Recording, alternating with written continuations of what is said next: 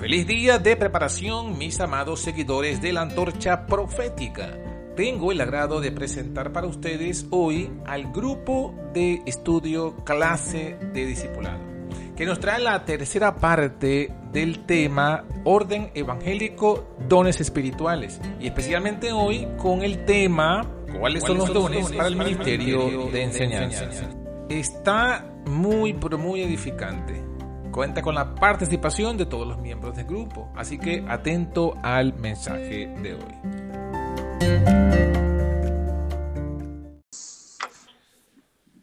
Querido bondadoso Padre que estás en lo alto del cielo, te damos gracias porque nos das la oportunidad de reunirnos en esta hora para hacer esta reunión, este estudio de la de discipulado sobre el tema de los dones. Suplicamos tu dirección y tu guía, Padre. Te lo pedimos en el nombre de Jesús. Amén. Amén. Amén. Bueno, eh, digamos que hoy nos tocaría seguir hablando del tema de los dones espirituales, pero específicamente hoy sería los dones de enseñanza. ¿Se acuerdan que hemos dividido o hemos eh, eh, agrupado los dones espirituales de acuerdo a las tres áreas eh, en las que Dios le dio al hombre la naturaleza y los tres áreas que Jesús trabajaba, ¿no? Que sería la curación del cuerpo, eh, la enseñanza del espíritu o la mente y la predicación para el alma, espíritu, alma y cuerpo, sea guardado irreprensible en la santificación. Y para cada una de estas tres áreas, espíritu, alma y cuerpo, Jesús curaba, Jesús eh, enseñaba y Jesús predicaba. Entonces, bueno, la semana pasada vimos los dones de curación, que eran repartir misericordia, sanidades, facultades, ayudas y, eh, bueno, había quizás algunas inquietudes sobre algunos dones. No sé si ustedes pudieron revisar eh, alguno de estos puntos, si les quedaron todavía dudas. Eh, por ejemplo, habíamos hablado, o sea, ha- habían preguntas acerca de que si el celibato era un don, la pobreza voluntaria, eh, básicamente esos dos, ¿no? Entonces, bueno, quería saber si lo, si, lo revisaron, si tenían, si les tienen alguna duda todavía o ya no, o ya no tienen duda en ese punto. Para avanzar entonces a los dones de la enseñanza. Porque esas dudas quedaron en la semana pasada. Mm. De mi parte, no. Creo que quedó claro y se- no sé si hay al- algún hermano que tenga dudas. Hermano. No, es que yo creo que hay, hay, hay, hay, hay que distinguir los dos, los, los dones de Dios, ¿no? O sea, los dones de Dios que son para la edificación de la iglesia y los dones que pues que son para, para tu santidad, ¿no? Que son para, son, que son personales, pero no creo que sea, que entren como dentro de esa, dentro de esa clasificación de los dones que Dios, bueno, que Jesús más bien, ¿verdad? Que Jesús enseñó en su ministerio. Creo que hay que lograr diferenciar en ellos, ¿no? Digamos, el celibato, pues, este, no creo que sea un, un, un don para, la, para beneficio de la iglesia, ¿no? Para edificación de la iglesia. Ha de ser tuyo. Citando a, a Pablo, ¿no? Cuando, cuando dice, bueno, si pueden ser como, como yo, ¿no? O sea, el que, el que pueda contenerse y el que no, pues que se case. Pero creo que es algo que es para ti, es para tu beneficio, no para la iglesia. Claro, la, bueno, la- acordémonos que la palabra celibato no está en la Biblia. Entonces, eh, es una palabra de origen católico. Dice, ¿no? Contenerse. Sí, en la palabra... eh, Contenerse, dice Pablo. exacto, lo que habla es de continencia. Pero la palabra celibato no está en la Biblia. Y cuando habla de continencia, es, evidentemente el dominio de los impulsos sexuales, ¿no? Mantenerlos en, en santidad. Y dice el mismo apóstol en el versículo que si no puede, si no tiene el don de continencia, que se case. Entonces, evidentemente, los que están casados no tienen el don de continencia. Pero no es un don espiritual. Es en ese contexto lo que está mencionando, porque no lo menciona en ningún contexto de dones espirituales. Solamente lo menciona en el contexto de, consejos a la iglesia, ¿no? Eh, y es algo como, como digamos, eh, toda, todo cristiano, hasta que se casa, debe tener el don de continencia. O sea, no es algo que debe tener un grupo en especial, que era lo que hablábamos en aquella oportunidad. O sea, los dones, por, por, definición, nadie tiene todos los dones. y, y no hay, y la iglesia, en la iglesia, todos no tienen que tener el mismo don. Entonces, si este don de continencia fuese un don del espíritu, quiere decir entonces que unos sí eh, podrían tener ese don y otros, eh, otros no. Entonces, esos otros no, si no tienen el don de continencia, tendrían que buscar entonces, tendrían libertad para hacer, para no hacer, para no contenerse, ¿no? Pero no es, no es lo que presenta, sino que la continencia debe tenerla toda persona, todo cristiano. Ahora, el otro texto que se podría tomar o pensar que hablase del celibato sería cuando Jesús habla del, del, matrimonio.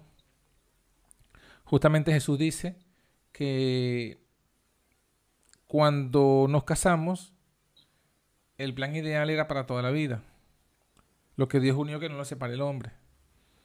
Y que ah.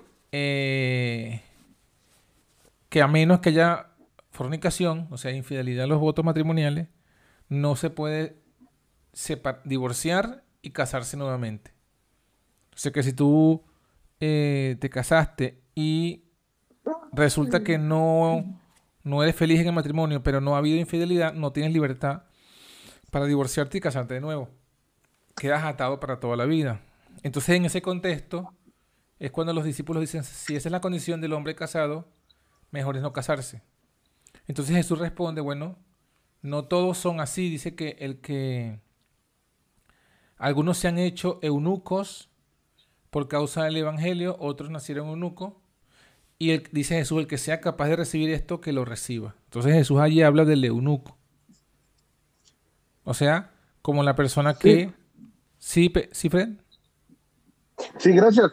No, ahorita que de lo que está hablando, a mí, bueno, no, le había prestado mucha atención a lo del celibato, pero sí, al contrario, el celibato es, es algo de que, que más bien está previsto como la apostasía dentro de, dentro de, de la iglesia, porque eh, la voluntad de Dios es, Dios vio que no era bueno que el hombre anduviera solo, por tanto le hizo ayuda idónea a él.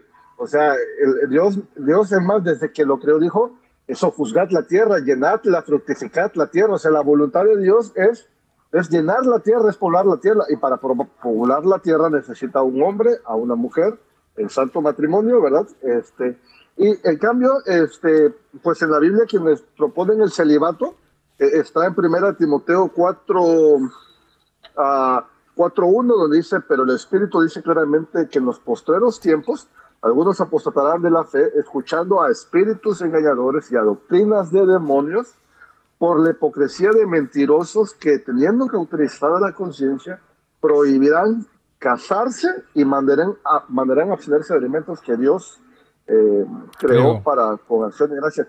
Entonces, eh, al contrario, es aquí se menciona que habrá una apostasía, habrá hombres mentirosos, habrá doctrinas de, demonios que dirán no casarse, ¿no? Que bueno, pero fíjate, esta doctrina del muy, muy bueno eso para y para aclarar, para aclarar un, punto al respecto, eh,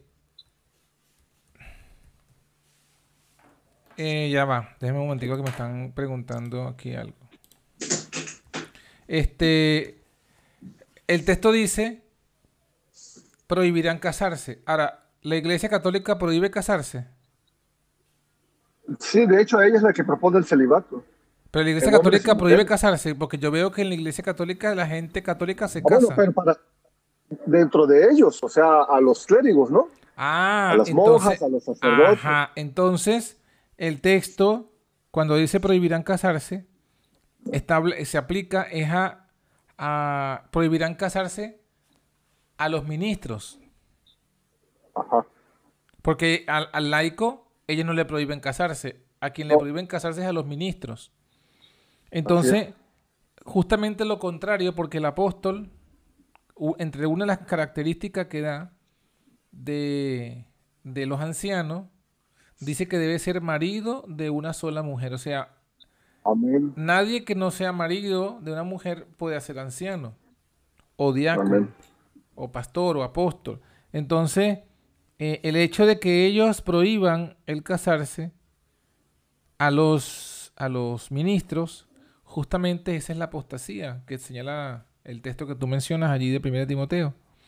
Entonces, más bien, digamos que desde el contexto católico, el celibato este, es el cumplimiento de la apostasía profetizada y en ningún sentido es un don del Espíritu Santo. Bueno, eh, habiendo entonces ya terminado de decir esto, para que no quede ningún, ninguna duda, entonces pasemos a los dones de, en- de enseñanza. Los dones de enseñanza, ¿cuáles creen ustedes que son de, la- de la lista que hicieron de los dones según 1 de según Romanos 12, 1 de Corintios 12 eh, y Efesios 4? ¿Cuáles serían los dones de enseñanza? Los dones del Espíritu para el ministerio de la enseñanza.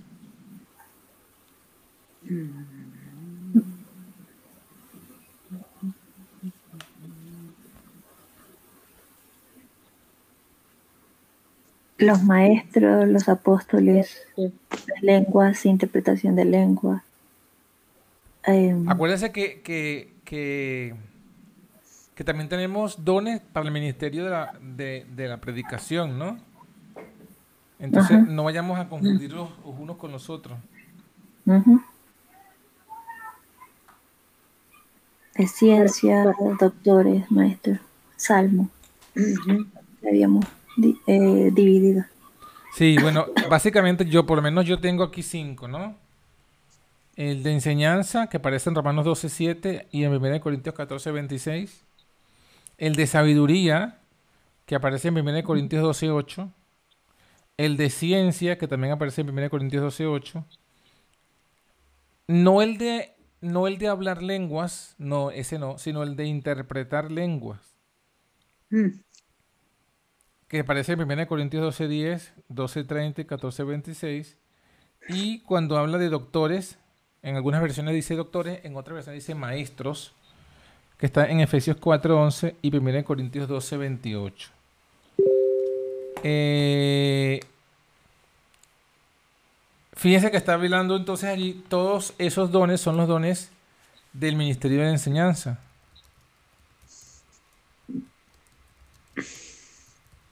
Eh, y vamos a, aclarar, vamos a hablar un poquito de cada uno para entender un poco cuáles son esos dones. El don de enseñanza, bueno, eh, claramente en Romanos 12.7 nos dice básicamente para qué es, porque dice lo siguiente.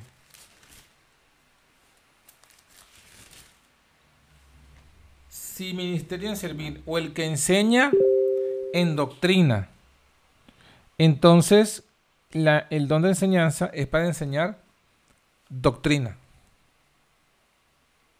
Sí, eh, para, para los que enseñan doctrina tienen que tener el don de la enseñanza. Eh, ¿Y qué significa tener el don de la enseñanza? Bueno, evidentemente, si al- alguien tiene el don de la enseñanza, eh, los, los que están escuchando aprenden de forma fácil la doctrina que éste enseña. O sea, tiene una habilidad para que la gente comprenda el mensaje bíblico, la doctrina bíblica. En este caso, para que comprenda la doctrina. Esa es la habilidad o el don de enseñanza. El don de, sabiduría, que está en 1 Corintios 12, 8. Bueno, eh, Dice, a la verdad, a este dada por el Espíritu palabra de sabiduría. Sabiduría no es lo mismo que inteligencia, ni tampoco es lo mismo que conocimiento, ni tampoco es lo mismo que enseñanza. ¿Qué es la sabiduría? La sabiduría es eh, la aplicación eh, práctica en la vida cotidiana de el conocimiento, de la doctrina. Eh, esa es la sabiduría. O sea, el ejemplo, por, ejemplo, digamos que un ejemplo que sobresale mucho en la Biblia es el caso de, de Salomón. ¿Sí? Él tenía sabiduría. ¿Y por qué tenía sabiduría? Porque él podía juzgar. O sea, él tenía conocimiento, pero también podía juzgar entre un caso y otro caso. Y, sabe, y, podía con ello poder este, guiar pues, al pueblo, guiar a, a los que estaban allí bajo su tutela. Entonces la sabiduría es eso, ¿no? Es saber, digamos, tener un, un, conocimiento práctico de la vida, de qué hacer en cada caso, en cada caso cotidiano, en cada caso eh, de la vida, ¿no? De, de, los problemas, de los desafíos de la vida cotidiana. Esa sería la sabiduría. Yo creo que también el, el don de discernimiento de espíritus entra dentro de la categoría de enseñanza.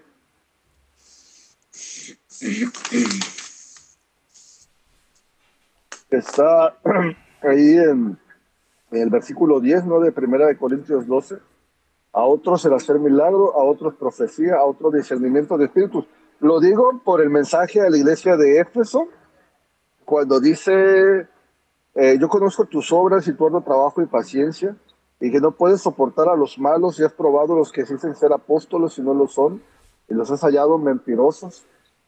Por eso es que yo considero que el, el don de discernimiento de espíritus es un don que se aplica a la enseñanza, porque así es como uno puede discernir cuando hay un falso maestro, cuando alguien está enseñando mentiras, y tú puedes redarguirlo, puedes reprenderlo porque Dios te ha, ha, dado ese discernimiento de reconocer y para poder enseñar la verdad sobre la mentira. Yo por eso creo que el, don de discernimiento de espíritus es un don aplicado a la enseñanza.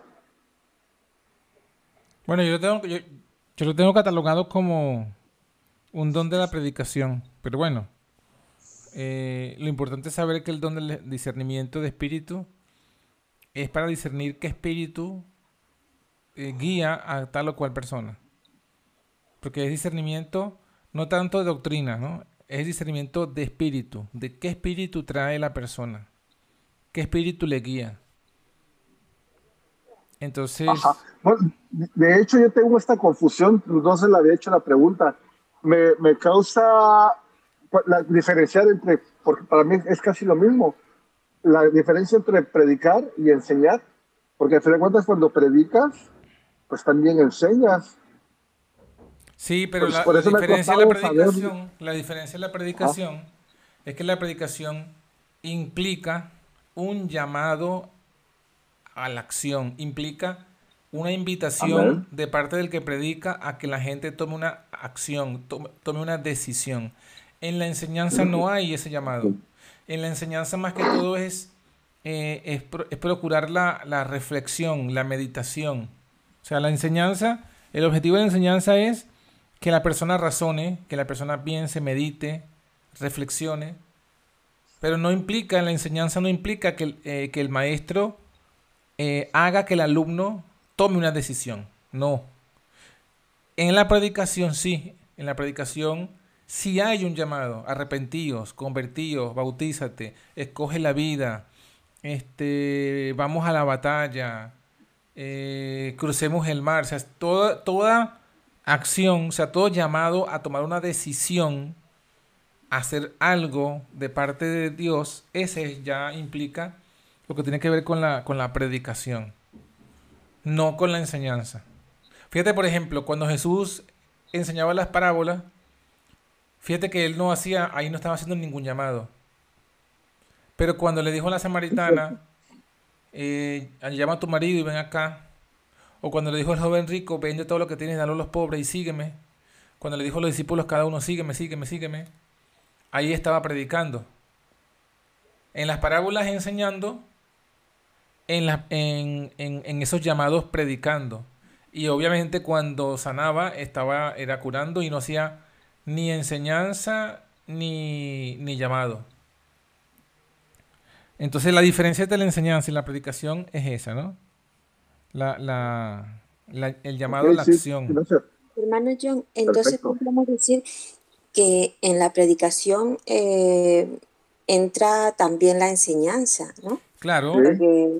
Digamos que, es, una enseñanza con un objetivo. Es una enseñanza con un objetivo, pero no es simplemente una enseñanza. Porque claro, en la predicación este, hay exhortación, en la predicación está también la adoración, la alabanza. Pero Jesús también en la sanidad decía, eh, por ejemplo, ¿no? Toma eh, tu camilla o ve y no peques más, ¿no? Claro, porque pero, que, pero ya esa parte ya no era, o sea, la sanidad como tal ya, ya lo, lo hacía después que lo sanó. Fíjate que después que lo sanó le dijo eso.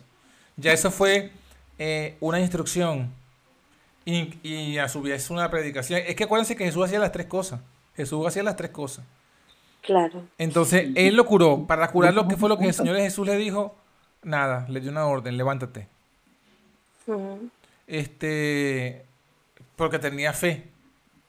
Pero luego que se curó, entonces le dio esa instrucción, le dijo, bueno, mira, no hagas ninguna cosa peor para que algo, ninguna cosa mala para que no te venga algo peor. Muy bien, entonces, siguiendo con el tema de la de, la, de los dones de enseñanza. Ya hemos hablado de la enseñanza, de la sabiduría. La ciencia. Ciencia es, eh, no es el uso que hoy día le dan. La palabra hoy día, ciencia, se usa exclusivamente para los experimentos científicos, gente que se dedica a estudiar la naturaleza. Pero en, en los tiempos bíblicos la palabra ciencia significa, o sea, la palabra significa es conocimiento. Conocimiento. Entonces, bueno. El conocimiento de Dios, ¿no? Específico. Es el conocimiento de Dios. Conocimiento de Dios, conocimiento de la Biblia, conocimiento de, filosofía, conocimiento de historia, de, de todo, de todas las, ramas de la eh, del estudio. O sea, la ciencia abarca no solamente los estudios de las ciencias, de, de los científicos, Abarca todo, filosofía, historia, literatura. Eh, eh, fíjese, por, ejemplo, el apóstol Pablo era un, uno que tenía mucha ciencia, porque él eh, conocía de filosofía de los griegos, de los cretenses, de los romanos, conocía de historia de Israel, conocía la historia del mundo, se conocía de muchas cosas, y por eso todo eso lo empleó eh, en, su, en su trabajo misionero. Inclusive conocía hasta, hasta, ¿cómo se dice? Hasta, hasta oficios, oficios, porque él era hacedor de tiendas, ¿no? Pero bueno, el conocimiento es eso, El conocimiento es esa habilidad de, de, almacenar y de información. ¿Cómo? entra en, enseñanza, ¿no? Claro, porque, porque el que enseña eh, justamente necesita la ciencia. La ciencia, el conocimiento. Porque, porque claro, con, cuando imparte, ¿qué es lo que va a impartir?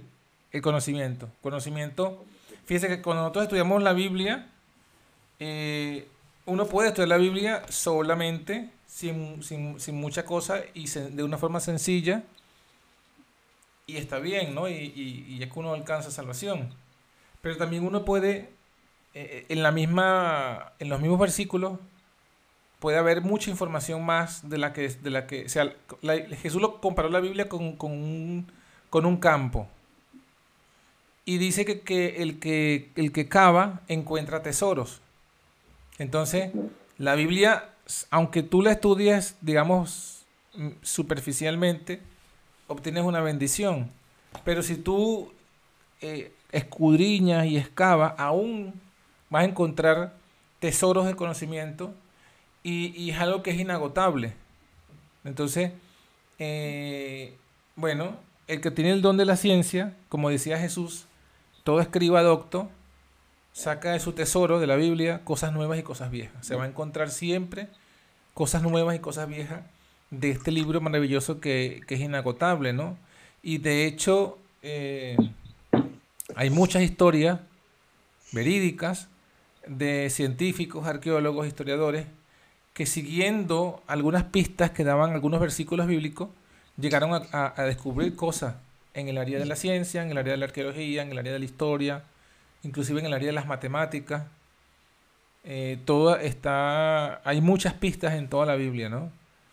Aunque, aunque no es el objetivo de la Biblia, pero por ser la palabra de Dios y por ser la verdad, eh, está llena de tesoros allí ocultos que solamente eh, podrán percibirlo aquellos que, tienen esta ciencia.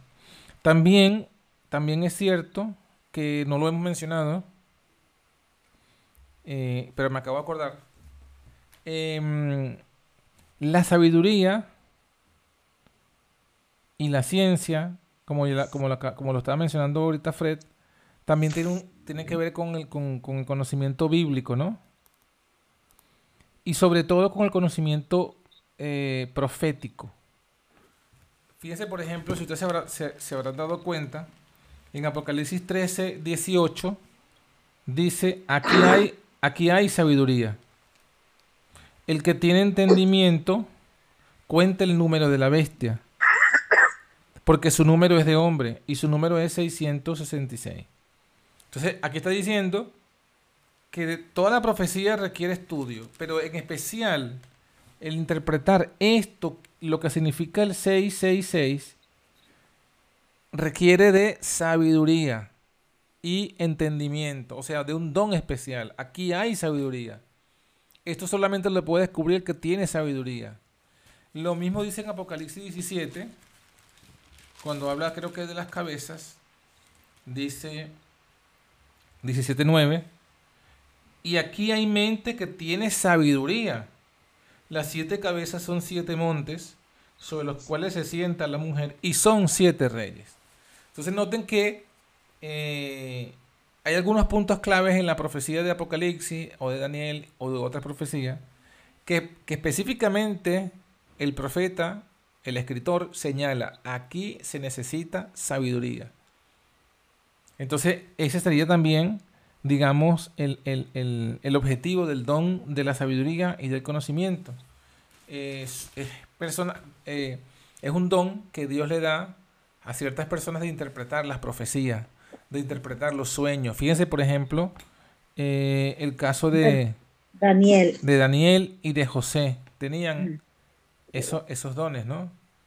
De sabiduría, de conocimiento profético, ¿no? O sea, porque una cosa es el don de profecía, que ya lo veremos, y otra cosa es el don, por así decirlo, de interpretar la profecía. O sea, el don de profecía es el que ve, que tiene el sueño, el que, el que recibe la visión. Pero, por ejemplo, Daniel tuvo varios sueños y, y, hubo un sueño que él no entendió. Lo tuvo, pero no lo entendió.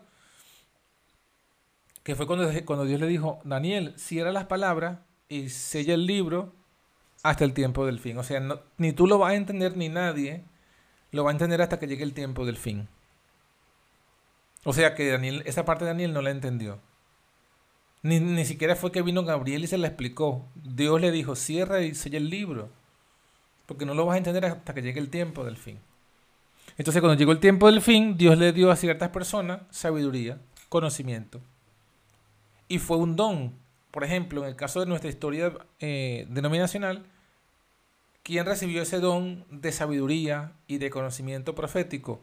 Guillermo Miller. Porque él, él interpretó Daniel 8:14, interpretó casi que, toda, casi que toda la, eh, la interpretación historicista de la iglesia adventista, eh, tiene como fundamento lo que estudió Daniel, Miller. Entonces, indudablemente que este, a esta persona Dios le dio ese don, el don de sabiduría y el de conocimiento. Y ojo, no, justamente ese, ese ejemplo de Miller nos ayuda a entender que esto no es un don que Dios le da a los que estudian en la universidad, porque Guillermo Miller lo, era un agricultor. Hermano, este, ahorita se me está viniendo algo de que eh, uf, lleva, conlleva mucha, mucha responsabilidad eh, esto de los dones, ¿no? Porque ahorita me, acordé de la parábola de los, de los talentos y este y, dice, ¿no? Luego dice, llegando también el que había recibido dos talentos, dijo, Señor, dos talentos me entregaste, aquí tienes. He ganado otros dos talentos sobre ellos. O sea que aquí nos enseña que los dones espirituales sí se pueden desarrollar. O sea, que, que se pueden dar más, pero... Se pueden multiplicar. El Señor sí se puede multiplicar, pero, o sea, para el bien de la iglesia, o sea que tú puedes tener talentos y no los, no los desarrollas, no los desenvuelves. Ah, ya no, ya no es, ya no es este, ah, por último viene el último, ¿no? Y le dice, pero llegando también el que había recibido un talento, dijo, Señor, te conocía que eres hombre duro que ciegas donde no sembraste y, recoges donde no esparciste, por lo cual tuve miedo y fui y escondí tu talento en la tierra. Aquí tienes lo que es tuyo. Respondiendo su señor le dijo, siervo malo y negligente. Sabías que ciego donde no sembré y que recojo donde no esparcí. Por tanto, debías haber dado mi dinero a los banqueros y al venir yo hubiera recibido lo que es mío con los intereses. Quítate pues el talento y dadle a los que tienen los diez talentos. O sea que ay, este, qué gran responsabilidad, pero bendito Dios porque pues, nos ha puesto en el camino para servirle, ¿verdad? Y, y, y, es, un, es, es, un gozo, es un gozo, es un gozo y es una gran bendición. Pero sí, o sea que hay, este, hay de aquel, ¿verdad? El que si hay por lo menos un talento y ese talento no, los, no lo explote, no lo dé la iglesia, pues hay una condenación, ¿no? Correcto. Así es. Bueno, entonces teníamos ya el de enseñanza, de sabiduría, el de ciencia. Eh, hablemos ahora del don de interpretación de lengua. Este es muy fácil porque ya está por definición en qué consiste este don. El don de interpretación de lengua es el don de eh, servir como mediador entre el que tiene una lengua y otro que tiene otra lengua. O sea, lo que nosotros diríamos hoy día, el de traducir.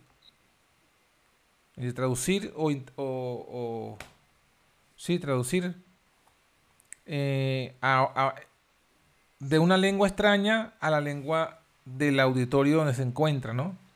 Entonces, ese también es un don, justamente es un don de la enseñanza, porque tiene que también tener una habilidad, pues, de enseñar o sea, de, transmitir lo que una persona está diciendo en un idioma, tratar de transmitir esa misma información, énfasis eh, o sentimiento a la lengua donde, está la gente que lo está escuchando y quiere recibir la, interpretación.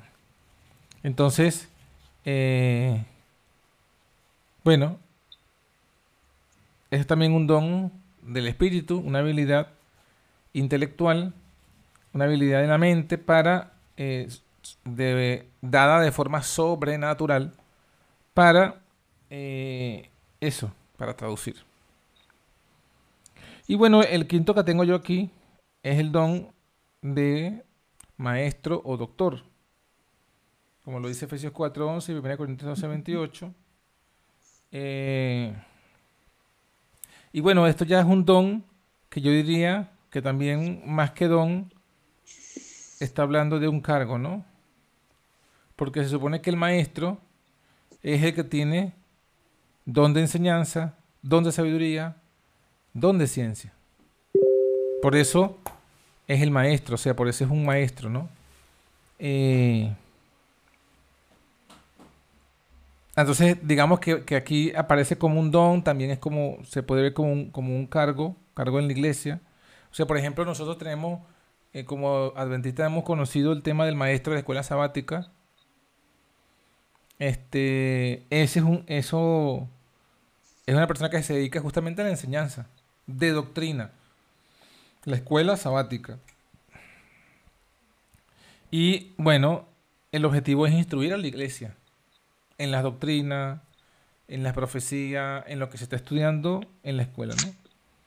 Entonces, bueno, esos serían eh, básicamente los dones de la enseñanza.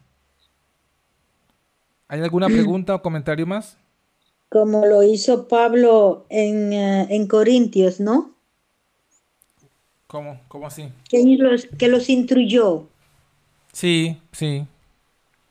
Sí, porque Pablo, por ejemplo, él llegó como apóstol, predicó, ahí ejerció su don de predicación, de apóstol, ¿no? Los bautizó. Entonces, claro, después que son bautizados, o sea, después que las almas son bautizadas, todavía, todavía queda una etapa que debe ser, que debe cubrirse.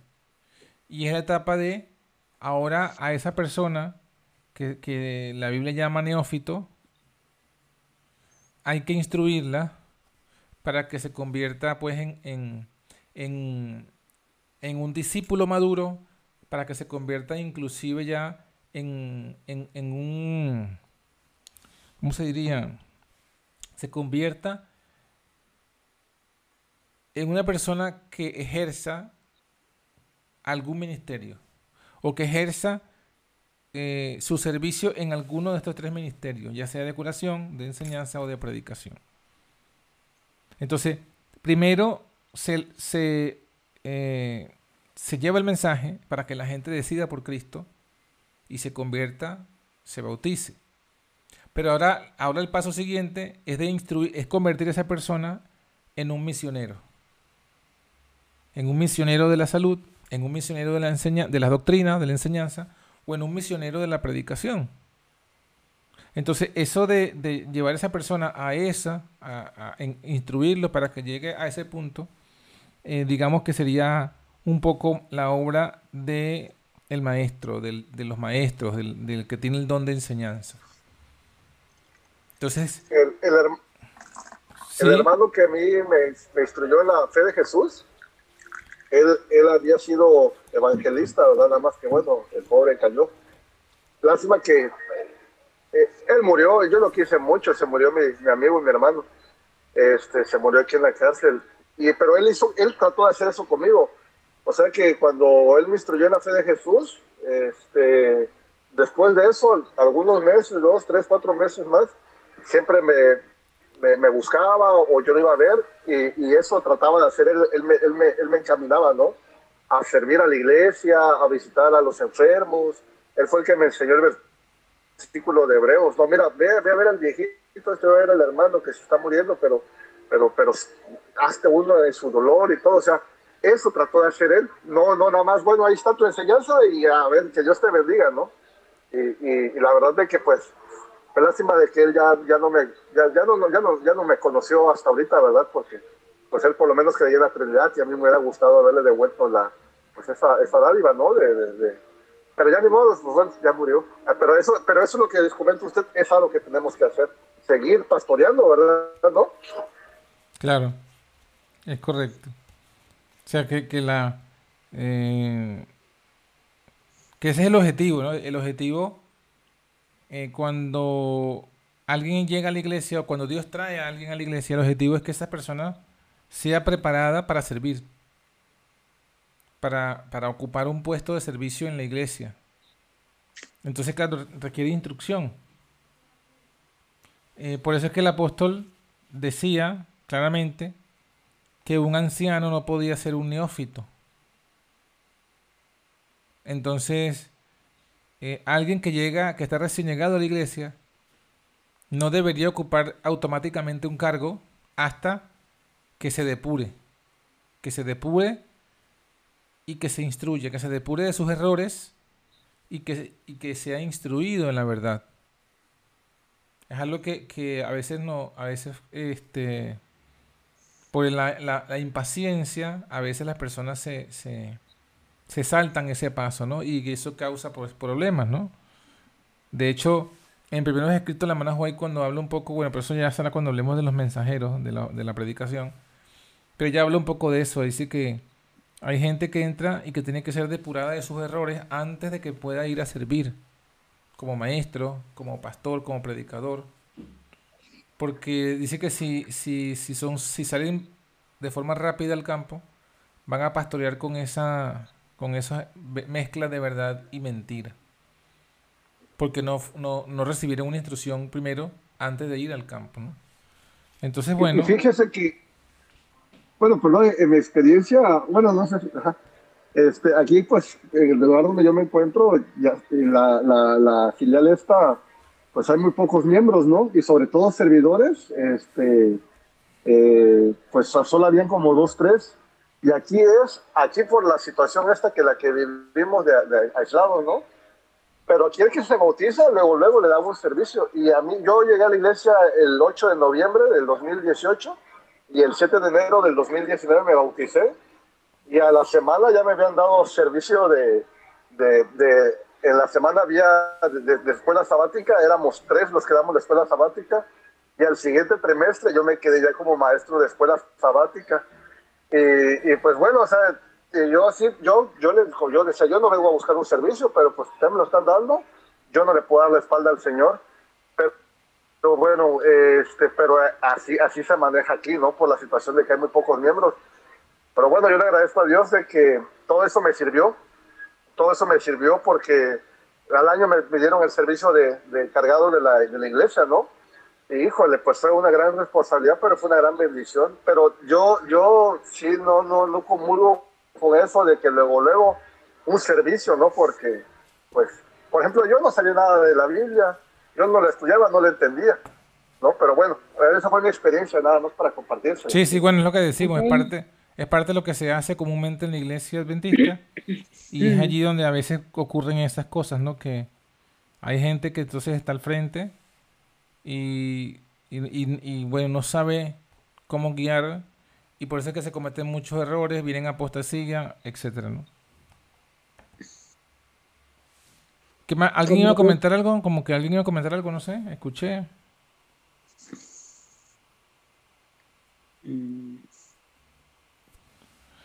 Entonces, enseñanza, sabiduría, ciencia, interpretación de lengua y don de maestro o maestra. O doctor. sí, es que es lo mismo, ¿no? En doctor, o maestro. Ok. No doctor de medicina, no. Doctor es de aquí de maestro. Mm. Bueno, ¿alguien más quiere preguntar, compartir?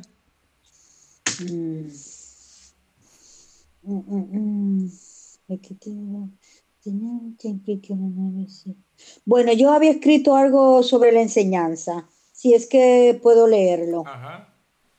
¿Sí? Sí. Bueno.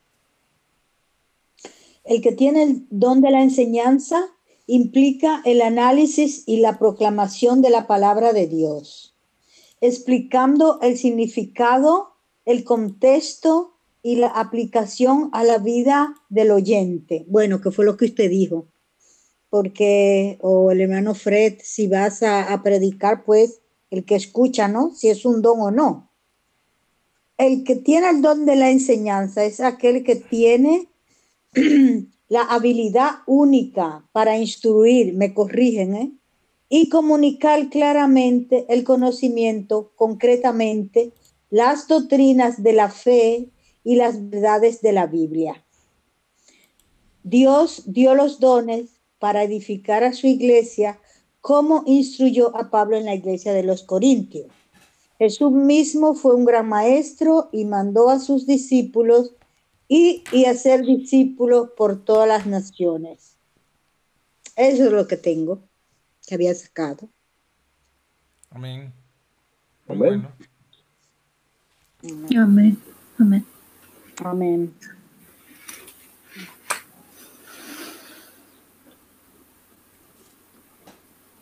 Muy bien. Jesús mandó y dijo, que fuesen los discípulos a doctrinar a los gentiles y que les enseñaran todas las cosas que les había mandado. Mm. Entonces esa es la, esa es la, la principal labor que tenemos que hacer. Sí, y, lo, lo, hermoso de, de, poner en práctica los dones es que cuando tú desarrollas los dones, o sea, los pones en práctica, en acción, te da gozo. Dios el Señor te, te, quedas lleno de gozo, de felicidad, de paz. Eso es eso, y eso para mí no tiene, o sea, es, es el mayor, el mayor recompensa que el Señor te pueda hacer porque pones eh, en la balanza de lo que te da en el mundo, te da alegría, te da sus cosas. No, no, no, no, no puede haber comparación, no puede haber comparación con el gozo que te da el Señor cuando tú pones en práctica los dones espirituales para el bien de los demás, ¿no? Así es. Es correcto. Muy sagrado todo esto porque como que veo que como usted utilizó esa palabra, eh, de depurarnos de mm. lo que veníamos en la organización. Eh, al escuchar la enseñanza ahora de todo esto, eh, hacía en mi memoria todo lo que es, viví dentro y el desorden que se toma esto, lo de los dones, eh, porque priorizan el cargo antes de ver a la persona si tiene capacidad, ¿verdad? Está preparado. Eh, cuando la persona se bautiza, hay que esperar. Eh, o sea, todos esos consejos que están en los testimonios, en la palabra, eh, no se toman en cuenta y por eso cae la iglesia como ha caído y está cayendo y cada vez es peor y hay que tener mucho cuidado de, ello. Y ahora, gracias a Dios, podemos estudiar. Agradezco a Dios por eso, por esa oportunidad de que se me dio de poder entrar y, y aprender de cero, porque uno estaba acostumbrada a ese mecanismo de, de, de, darle cargo a las personas para que no se vayan, a los mm. nuevos, a los que son bautizados. Eh, la prioridad era esa eh, y el que era bautizado y no le daban un cargo se iba porque no decía que no se le tomaba en cuenta. Entonces, ¿por qué? Porque eso es lo que la iglesia transmitía. Entonces, eh, al estudiarlo así tan detalladamente, paso a paso, eh, explicar qué es lo que realmente es el don de Dios, la diferencia, vemos que algo sagrado, o sea, para tener una organización, una iglesia establecida más bien que una organización, eh, hay que hay que hacerlo tan solemnemente, o sea, mm. es como y, gracias a Dios que podemos depurarnos de eso, de volver a repasar esto, de volver a estudiarlo como realmente es. Y bueno, y siempre le digo al Señor que me perdone todo lo que hice adentro porque realmente se cometieron y cometí muchos, muchos errores por no saber y porque así nos enseñaban nada más.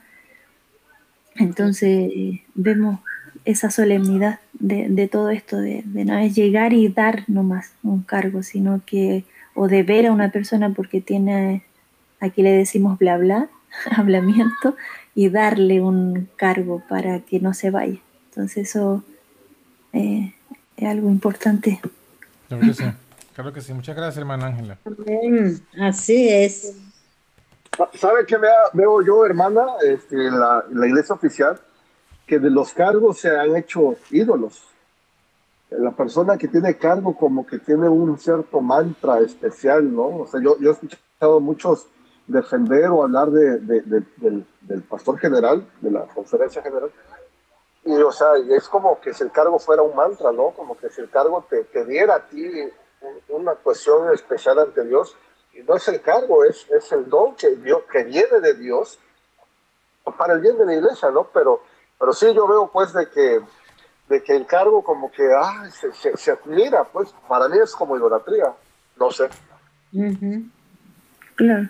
Sí, ese, eso es lo que, lo que ha pasado, está pasando lo que, lo que, lo que pasó al comienzo de la apostasía de la Iglesia Católica. Está eh, la simonía, el, la lucha por, tener cargos y dones y que hasta son capaces de comprarlo con dinero o, que son dados por en función de, de, la, de, de la posición de las personas económicas, etcétera, ¿no? Entonces, bueno, eh, cualquiera, cualquiera que sea la organización de la iglesia que no se base en los dones espirituales, realmente es un desorden evangélico. O sea, por eso es que es primera, antes de nosotros querer organizar la iglesia o una iglesia, tenemos que entender bien el tema de los dones, identificar cuáles son los dones, para entonces eh, reconocer, pues reconocer cuál es el orden de Dios, porque al final no somos nosotros los que organizamos una iglesia, al final es Dios, la iglesia es de Dios. Amén. Y es Dios quien, eh, así como cuando, así como cuando escogió a Moisés y lo puso sobre su pueblo, escogió, llamó a los ancianos y los puso, y luego, luego que ellos no quisieron más eso, eh, pusieron, querían un rey, y Dios les dijo, está bien, vamos a hacer un rey, pero yo voy a escoger el rey y era Dios quien escogió el rey, que escogió eh, primeramente a Saúl y después mandó, mandó, a David. De igual forma, eh, es Dios quien, por medio de los dones que da, que asigna a cada quien, es una forma de decirle a la iglesia, mira, a, a, X persona, si yo le di este don, es porque yo quiero que él ocupe el cargo asociado a ese don. Mm. Entonces no somos nosotros los que tenemos que andar por así decirlo, repartiendo cargos, sino más bien nuestra misión más bien es como, como, como pasó en Hechos 13. En Hechos 13 dice, dijo el Espíritu, apartarme a Bernabé y a Saulo para la obra a la que los he encomendado. Es decir, este, el Espíritu Santo le dijo a, a los líderes de la iglesia, mira, estas son las personas que yo he escogido para que ocupen este cargo. Impongan sobre ellos las manos. Entonces, es Dios organizando en la iglesia. Es Dios por su espíritu organizando a la iglesia, pero no, haciéndolo directamente, sino, sino a través de, los líderes de la iglesia. En ese caso, mm. dice que habían profetas y había maestros en la iglesia de Antioquía. Por medio del don de profecía, Dios por su espíritu le dijo a los profeta, miren, Bernabé y Saulo impongan las manos porque van a comenzar a hacer un ministerio. Entonces ahí cuando comienza el cargo de apóstoles para Pablo y Bernabé. Entonces eso es lo que tenemos que hacer nosotros, descubrir, oír la voz del Espíritu, entender eh, eh, a qué obra Dios ha encomendado a la hermana Rosín, qué obra le ha encomendado Dios a la hermana Hortensia, a la hermana Ángela, a la hermana Roxana, al hermano Fred, al hermano John. Discernir eso y entonces, sabiendo, habiendo llegado a entender cuál es el llamado que Dios le ha hecho a cada quien, entonces, en el momento que estén preparados, la iglesia dice, bueno, mira, te, te, damos esta potestad que ya te la había dado el Espíritu, solo que no, no, nos ha llegado la hora que que nosotros te reconozcamos y organicemos la iglesia en función de ese llamado. Eso sería el objetivo, ese es el objetivo. Entonces, en la medida que nosotros eh, nos apresuremos a entender bien esto, en esa medida estaremos más cerca de entrar en el orden evangélico. Y en la medida que entremos en, el orden evangélico, en esa medida estaremos más preparados para recibir la lluvia tardía. Porque Dios, primero eh, creó al hombre lo formó, organizó cada órgano en su lugar. Cuando ya el cuerpo estaba completamente listo y cada órgano en su lugar, entonces es cuando sopló el aliento y cobró vida. Entonces nosotros estamos en ese proceso, somos como ese cuerpo que Dios está colocando mm. cada miembro en su lugar. Cuando estemos bien ubicados, entonces cuando Dios va a insuflar sobre nosotros su lluvia tardía, su Espíritu Santo. Y seremos entonces una iglesia viviente. Amén. Em, amén. Entonces, bueno, mis hermanos, vamos a dejarlo hasta aquí por hoy. La semana que viene nos tocará entonces los dones de predicación, profecía, ministerio, exhortación, presidir, fe, discernimiento, géneros de lengua, apóstoles, martirio, salmo, evangelistas, pastores. Y eh, analizar un poco cada uno de estos dones. Y en función de eso ya tendremos entonces lo básico para este, avanzar hacia el orden evangélico. Entonces, bueno, que Dios nos bendiga Que Dios nos guarde. Vamos a hacer una oración y quedamos, pues entonces, despedidos. Usted lo grabó, pastor, ¿no? Porque todavía, todavía está grabándose. Ah, perdón. ¿Quién quiere ver?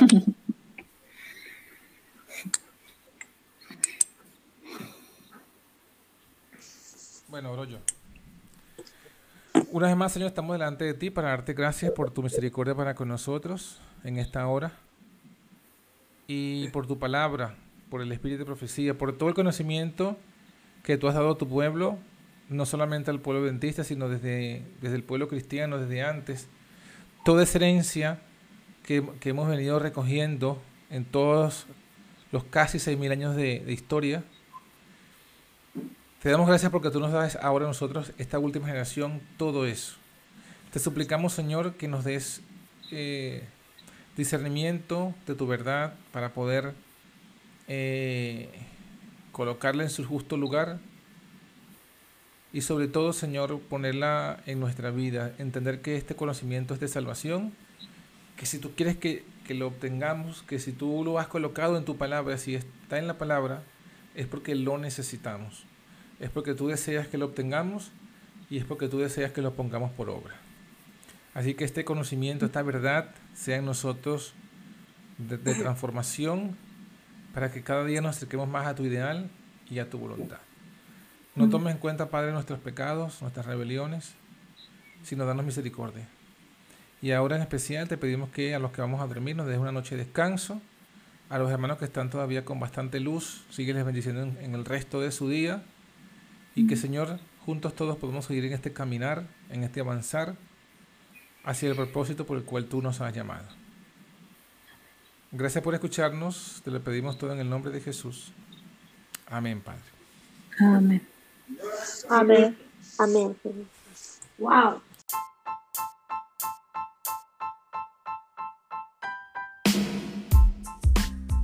Hasta aquí fue la meditación de hoy. Si te ha gustado este episodio, dale me gusta. Suscríbete a nuestro canal de la Antorcha Profética y compártelo con todos tus amigos. Así no se perderán ningún contenido del que estaremos compartiendo diariamente por aquí. Puedes conseguirnos en anchor.fm, en evox, en Spotify y en Google Podcasts bajo el nombre de La Antorcha Profética. Que Dios te bendiga y que pases un feliz día.